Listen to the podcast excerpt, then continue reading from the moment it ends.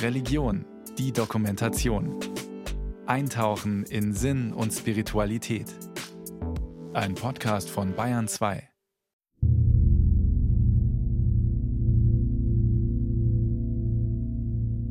Gehst du ins Dunkel mit einem Licht? Kennst du das Licht? Willst du das Dunkel kennen? Geh dunkel. Geh ohne Sicht und entdecke. Auch das Dunkel kennt Blühen und Singen und das Queren dunkler Pfoten und dunkler Schwingen. Geh dunkel. Geh ohne Sicht.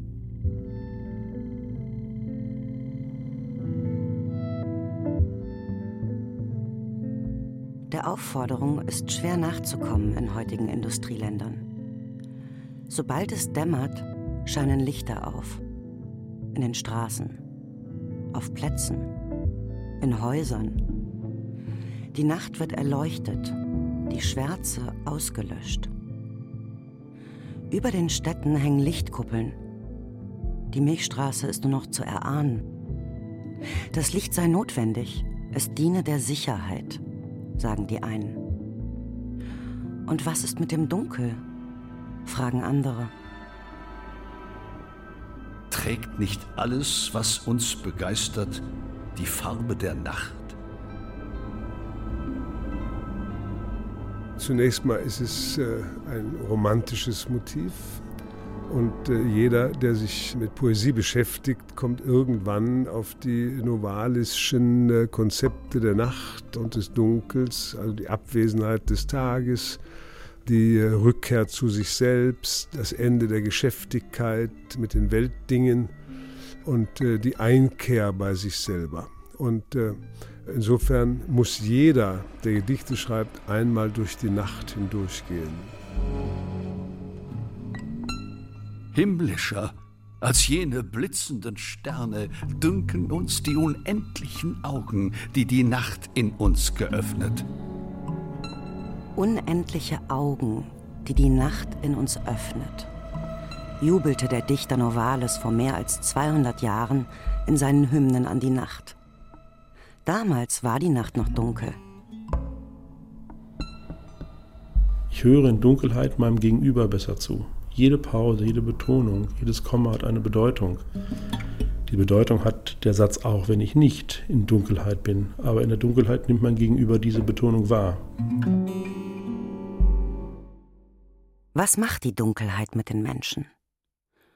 Manche gleiten in einen erholsamen Schlaf, andere fühlen sich bedroht. Und dann gibt es noch die Nachteulen, die eine besondere Intensität spüren und kreativ werden, wenn die Aufgaben des Tages erledigt sind. Schon in der Dämmerung verschwimmen Grenzen und Konturen. Das Rationale tritt in den Hintergrund. Der Nachthimmel gehört zu dem wenigen Beständigen in dieser sich täglich wandelnden Welt. Zuverlässig geht der Mond auf, stehen die Sterne an ihrem Platz und beflügeln Komponisten, Maler und Dichter. So wie den ehemaligen Hansa-Verleger und Poeten Michael Krüger. Meine Texte sind, da ich ja ein schwer arbeitender Mensch war tagsüber, sowieso im Kopf entstanden und nicht zu sehr auf dem Papier. Ich habe viele Dinge eben jahrelang mit mir rumgetragen, ein bestimmtes Bild, eine bestimmte Wendung, eine bestimmte Vorstellung von der Welt oder von einem kleinen Ausschnitt aus der Welt und bin jeden Morgen, und im Winter war es dann tatsächlich noch Nacht, sehr, sehr früh aufgestanden, um das, was dann unbedingt heraus wollte, aufzuschreiben.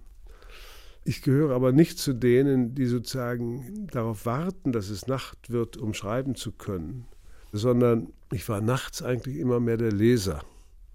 Ich habe das sehr gerne gehabt, auf einer Terrasse zu sitzen, auch in Hotels, nachts äh, und äh, zu lesen, wenn die Welt stille wird äh, und keine Ablenkung mehr ist, außer einem kleinen Tier oder einer Fledermaus oder einer Heuschrecke, die durch das Licht, das man dann anmacht, um lesen zu können, sich einfindet.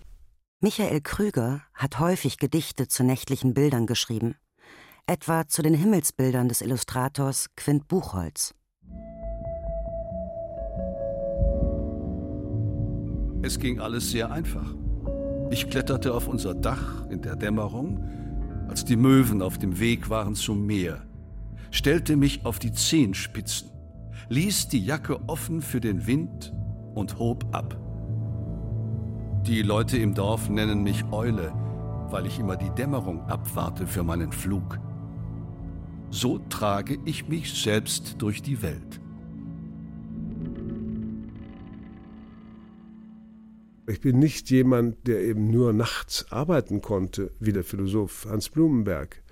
Der brauchte die Nacht, der brauchte die Abwesenheit des Tages, die Abwesenheit des Telefons, des Fernsehens, des Radios. Der wollte ganz bei sich sein und hat dann nachts gearbeitet und ist morgens, wenn die Sonne aufging, schlafen gegangen. Äh, das ist nun ein extremer Fall, aber er zeigt doch eine äh, ganz substanzielle Einsicht dass man, wenn es Nacht wird, eben ein anderes Selbstverhältnis hat. Der 1996 gestorbene Hans Blumenberg war Professor der Philosophie und in dieser Hinsicht unvergleichlich. Er knipste sein Schreibtischlicht an, wenn andere schlafen gingen, und blieb, vor allem nach seiner Emeritierung, bei Tage weitgehend unsichtbar. Wenn wir mit Sprache umgehen, versuchen wir aus dem dunklen, vorsprachlichen, lichtlosen etwas Lichtvolles zu machen. Und dass das Dunkel äh, natürlich noch viel stärker einlädt dazu, das hat mir immer eingeleuchtet.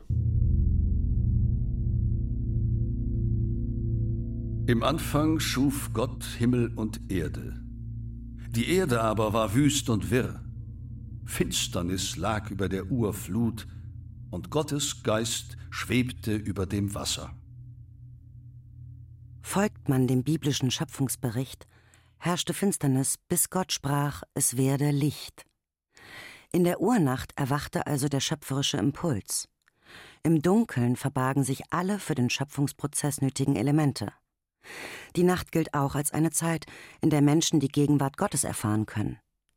Über Jakob heißt es in der hebräischen Bibel, als nur noch er allein zurückgeblieben war, rang mit ihm ein Mann, bis die Morgenröte aufstieg. Jakob erkannte Gott in ihm und bat darum, gesegnet zu werden. Christen feiern in der heiligen Nacht Jesus Geburt in Bethlehem. Ein Engel erschien den Hirten auf dem Felde, die Nachtwache bei ihrer Herde hielten. Fürchtet euch nicht, sagte der Engel. Aus der Finsternis kann eine entscheidende Veränderung erwachsen. So sieht auch der chinesische Weise Laoze im allerdunkelsten des Dunkeln das Tor zu allen Wundern. Erst die Nacht verhilft uns dazu, wirklich fähig zu sein, Dinge zu erkennen. Erst wer durch die Nacht gegangen ist, kann äh, ermessen, was die Dinge sind. Es gibt ein berühmtes Gedicht eines amerikanischen Dichters, äh, Robert Lowell, und da gibt es die äh, zwei Zeilen. And if there is a light at the end of the tunnel, it's the light of an oncoming train. Und wenn wir ein Licht am Ende des Dunkels sehen, ist es das Licht eines heranbrausenden Zuges. Und das zeigt die Ambivalenz. Auf der einen Seite hilft der Zug, unsere dunkle Nacht zu erhellen. Auf der anderen Seite ist es natürlich mit dem Untergang verbunden.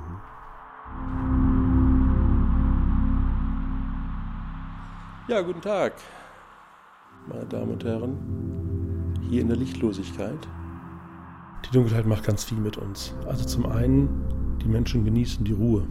Die Menschen genießen den Schutz. Wenn sie die Augen mal öffnen, wenn sie nicht sowieso schon geöffnet sind und sie mal so rumschauen, nach oben, nach unten, nach rechts und links, was sehen Sie? Der Unternehmensberater Michael Lück nutzt die Anonymität der Dunkelheit für Seminare, in denen neue Ideen für Projekte oder Problemlösungen gesucht werden. Entweder dunkelt er Konferenzräume seiner Auftraggeber vollständig ab, oder er lädt Firmenteams in seine eigene Dunkelkammer ein. In einen Raum, zwei Container groß. Handys und Uhren mit Leuchtziffern müssen draußen bleiben. Am Eingang blickdichte schwarze Vorhänge eine Schleuse, noch ein Vorhang, innen absolute Schwärze. Ein Stuhlkreis, den man nur tastend entdeckt. Selbst das Display an meinem Aufnahmegerät ist komplett abgeklebt. Ich kann nur hoffen, dass mein Mikrofon auf Lücks Mund gerichtet ist. Also die Dunkelheit schützt. Die Dunkelheit beruhigt die Menschen ungemein. Wer nichts sagt, ist nicht anwesend.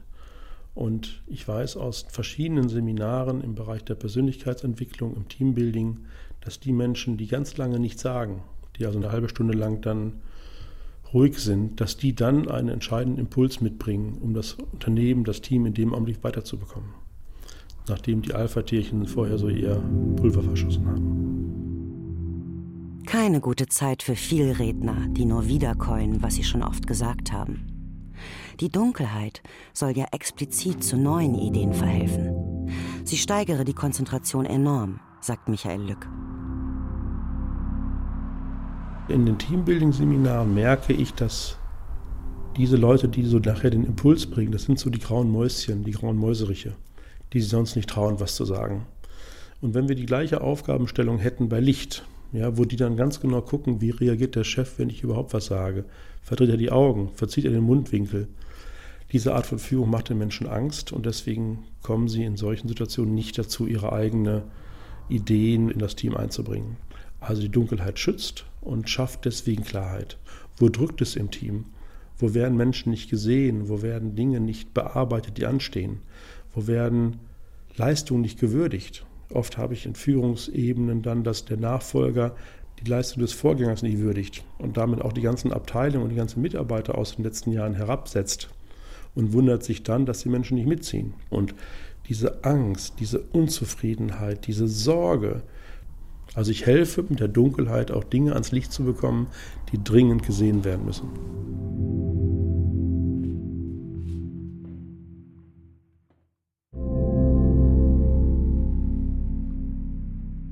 Anna Steidle, Wirtschaftspsychologin an der Universität Hohenheim, erforscht den Einfluss von Licht und Dunkel auf die Kreativität von Menschen. Sie hält schon gedimmtes Licht für förderlich. Wir wissen eigentlich, Räume wirken viel darüber, welche Botschaften sie senden und was ich damit verbinde. Und mit gedimmtem Licht verbindet man eben eine eher gemütliche, informelle Situation, in der man sich auch entspannen kann, in der man jetzt nicht eben so arg bewertet oder beobachtet wird, wie im Arbeitsleben oft. Und das kann eben diesen freieren Denkstil hervorrufen, der unter anderem auch günstig ist für kreatives Denken. Steidle hat das in einer Studie selbst getestet. Ihre Probanden, in der Regel Studenten, wussten nicht, worin genau der Test bestand. Dass es nämlich darum ging, welche Auswirkungen bestimmte Helligkeitsstufen im Raum auf ihren Einfallsreichtum haben. Während die Probanden, also die Teilnehmer in diesem Raum saßen, haben sie dann unterschiedliche Aufgaben bearbeitet. Eine zum logischen Denken und eine ähm, Kreativitätsaufgabe. Und da sollten die Teilnehmer sich vorstellen, sie kommen auf einen fremden Planeten und sollten ein Alien malen. Und es wurde dann ausgewertet, quasi wie ungewöhnlich dieses Alien war.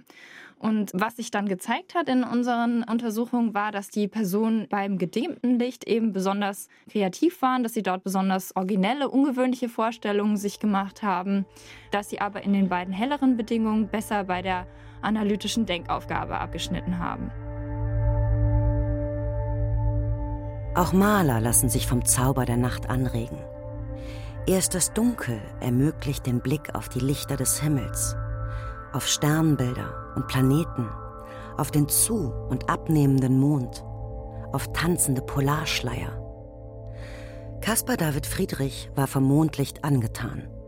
Und Vincent van Gogh, der mit einem Kranz von Kerzen auf dem Hut mehrfach den funkelnden Sternenhimmel über dunklen Orten gemalt hat, schrieb 1888 aus Südfrankreich in einem Brief an seine Schwester Es will mir oft scheinen, dass die Nacht noch farbiger ist als der Tag.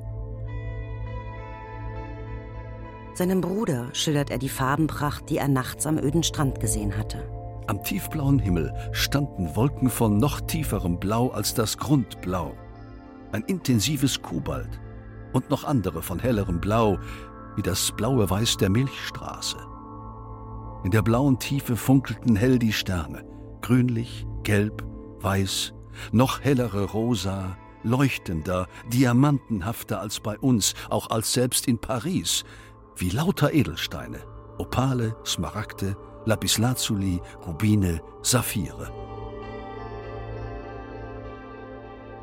Weil natürlich in der Nacht äh, ist die Imagination ja gefordert und äh, gibt den Dingen Farbe. Also man muss es selber tun. Sie leuchten nicht von sich aus. Und alles, was nicht von sich aus leuchtet, bleibt eben dunkel. Und dann kommt der Zauberstab, die Imagination und macht die Dinge farbig. Das kennt man auch aus der Psychiatrie, dass Leute künstlich ins Dunkel geführt werden, damit sie sich konzentrieren, damit sozusagen aus dem Dunkel heraus äh, die Welt wieder äh, Substanz und Farbe erhält. In der monatelangen Winternacht auf Spitzbergen wehen bunte Polarlichter über den Himmel. Aber anders als der Mond erhellen sie nicht die Erde. Sogar Sterne schimmern durch die feinen Schleier hindurch. Die Diakonin der nördlichsten Kirche der Welt, Torun Sörensen, liebt dieses winterliche Nordlicht. We can see it in the day because it's dark. When the sky is clear, we have also beautiful wir können es sehen, sogar tagsüber, weil es dunkel ist. Bei klarem Himmel haben wir auch wunderbare Bilder mit dem Mond und allen Sternen. Selbst wenn es dunkel ist, ist es dann ziemlich hell, weil das Mondlicht vom Schnee reflektiert wird und das Licht an die Umgebung gegeben wird. Wir können die Berge sehen und die Schatten, wenn der Mond wandert. So wie die Sonne im Sommer die ganze Zeit zu sehen ist und abends nicht untergeht, so ist es auch mit dem Mond. Er läuft in der dunklen Zeit immer auf derselben Höhe. So kann man den Mond 24 Stunden sehen, wenn der Himmel klar ist. Tolles Szenario.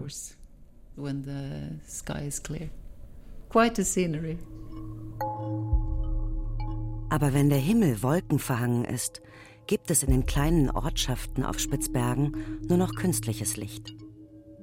Many people often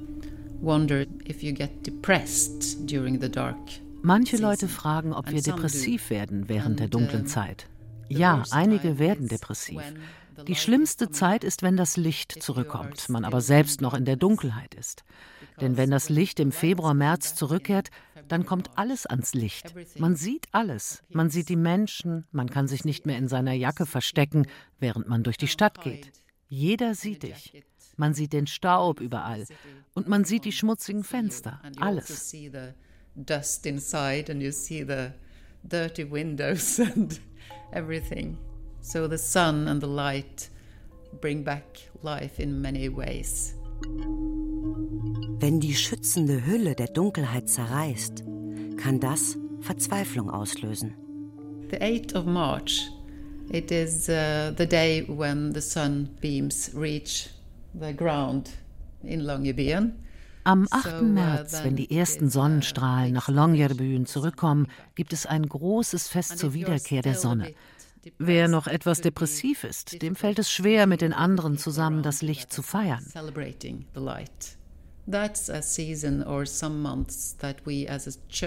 Deshalb ist das die Zeit, wo wir als Kirche sehr genau hinschauen und auf die Leute achten, weil Selbstmorde vorkommen können.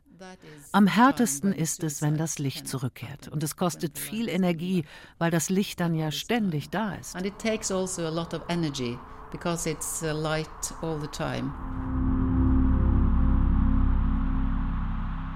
Es gibt Menschen, wenn die hören, wir arbeiten in Dunkelheit, kommen die gar nicht erst. Andere Menschen kommen in die Schleuse und merken, oh, das ist ja richtig dunkel hier. Weil Dunkelheit kennen wir, kennen wir aus dem Keller, aus dem Schlafzimmer. Wir haben dort aber immer ein LED oder einen Lichtschlitz von der Straßenlaterne beispielsweise, der uns Orientierung bietet. Der Hauptanteil der menschlichen Wahrnehmung laufe über die Augen, sagt der Kölner Unternehmensberater Michael Lück. Ich weiß ganz genau, wo ich bin und wo ich mich hinbewegen muss. In der Lichtlosigkeit wollen wir genau diese Art der Orientierung wegnehmen. Ich möchte also keine Orientierung schaffen über visuelle Eindrücke. Und deswegen ist das eine Dunkelheit, deswegen reden wir auch von Lichtlosigkeit und nicht von Dunkelheit, die der Mensch normalerweise nicht kennt. Wer sich niemals ins Dunkel begibt, dem könnten wichtige Dimensionen des Lebens fehlen.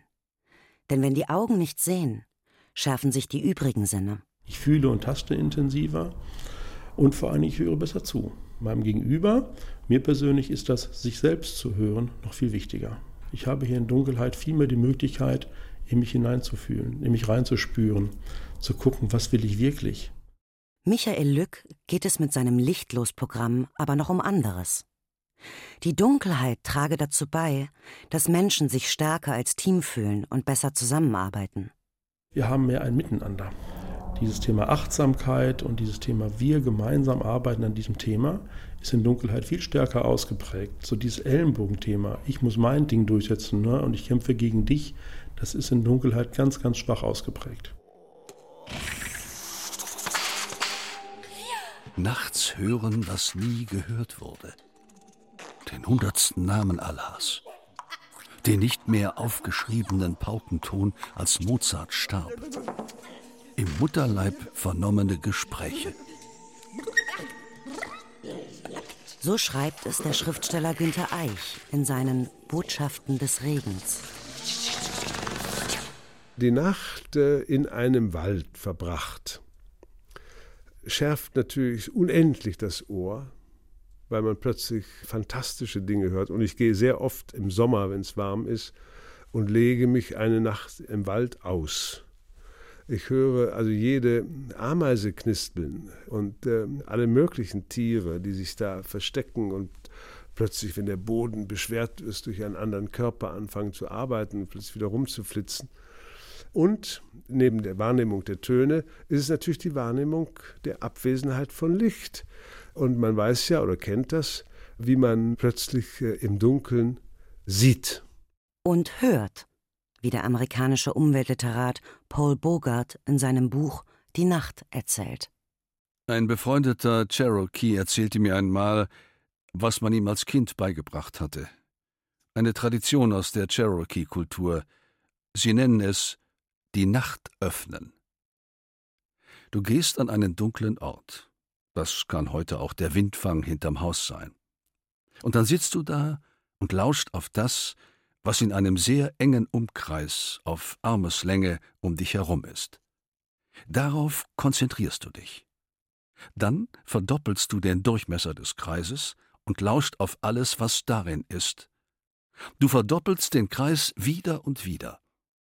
Dabei erreichst du einen Punkt, an dem du dich nachts hinsetzen und Dinge hören kannst, die sich eine Meile entfernt abspielen. Der Mond ist natürlich für das Gehirn etwas viel substanzielleres als die Sonne, weil er eben das Dunkel erhält. Die Sonne ist immer da, wenn es schon sowieso hell ist. Aber der Mond ist derjenige, der äh, aus dem gesichtslosen äh, Weg äh, plötzlich einen geraden und schönen, sichtbaren Weg macht. Keiner hat es stärker und äh, intensiver äh, darstellen können als Schubert in seinen Liedern wo plötzlich sozusagen aus dem Weg, äh, der ins Dunkle führt und äh, der selber dunkel wird, wie plötzlich Helligkeit entsteht. Und der Mond äh, zusammen mit dem Bach, der immer schneller ist als man selber, der einen führt, mit anderen Worten, zusammen mit dem Bach ist der Mond derjenige, der den Weg äh, deutlich macht. Und die Sterne sind nur Begleiter des Mondes. Obwohl im Meer keine Fische mehr leben, fährt der Fischer bei Vollmond hinaus. Ich darf ihn manchmal begleiten. Wir fahren an die Stelle, wo wir am besten das Mondlicht fangen können mit unserem Kescher. Einen Eimer voll. Das langt. Gegen sieben sind wir dann zurück mit unserer Beute und können erzählen.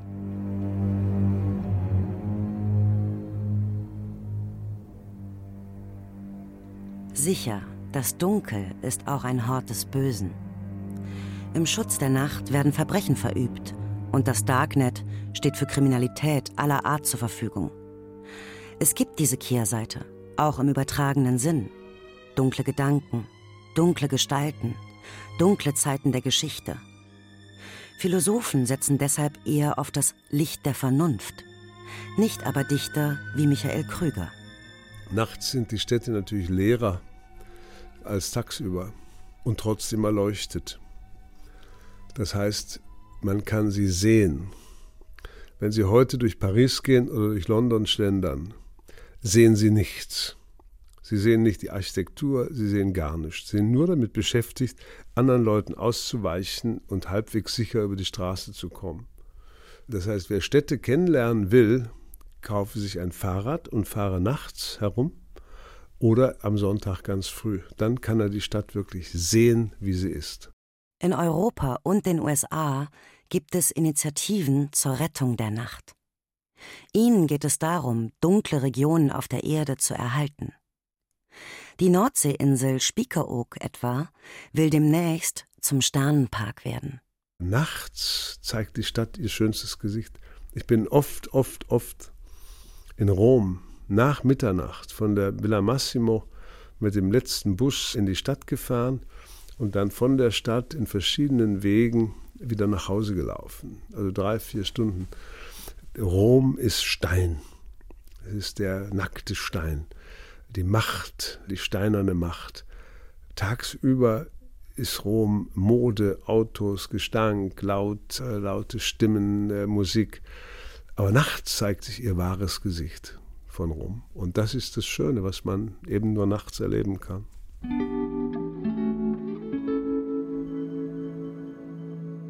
Manche Dichter sitzen am Schreibtisch und suchen Reime für die Nacht. Finden sie einen, ist es vollbracht. Wir fahren nachts im Boot über den See und lassen den Himmel dichten.